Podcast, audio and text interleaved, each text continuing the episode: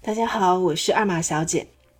大飞机 C 九幺九在五月二十八日首次商业载客飞行之后，市场上讨论非常多，但是呢，市场的反应好像没有我们想象中那么热烈，涨幅比较有限。尽管如此，大飞机产业链最近仍然受到了极大的关注，专业机构的调研和学习相当的踊跃。大飞机的产业链涉及面非常非常的广，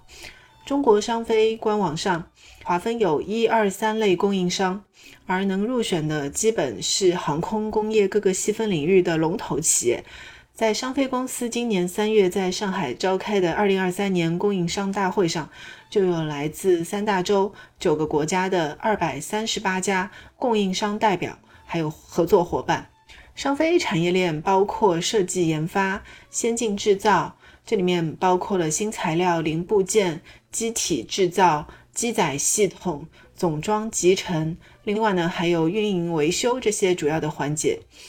相关的上市公司主要涉及国内外整机制造商，以及为它提供发动机、机身结构研制、机载设备和系统、航空材料等等产品服务的供应商。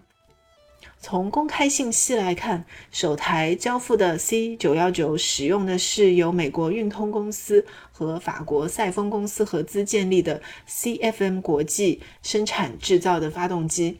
未来呢，根据计划，C 九幺九的发动机会逐步的替换成我国的自主研发的发动机。除了发动机，另外两个比较难的领域是机电系统和航电系统，他们的国产替代进程可能会慢一点。C 九幺九目前的订单，据公开信息说已经超过了一千架。根据上海市科委发布的《二零二二年上海科技进步报告》。截止二零二二年度，C 九幺九累计已经获得了三十二家客户一千零三十五架订单。在商飞的官网上显示，二零二三年四月二十七日，海航集团与中国商飞公司在上海签署了一百架飞机采购协议，其中呢包括六十架的 C 九幺九飞机确认订单。还有呢，四十架的 ARJ 二幺飞机意向订单，并且未来双方还将在飞机的进出口、航材维修、物流仓储、新技术应用、航材支援、维修保障、飞机构型优化等领域开展合作。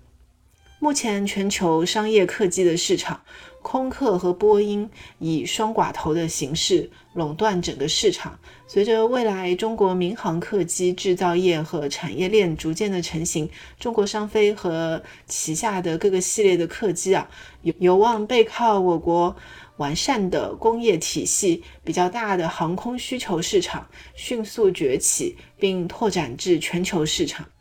有券商呢，在研究报告里表示。过去三年全球疫情情况之下，波音、空客积压大量的订单。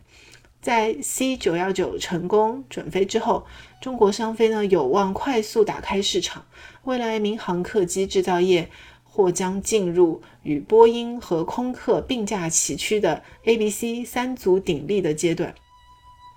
这里面其实比较大的看点是大飞机产业链里面国产化率的提升。根据某一个券商的报告，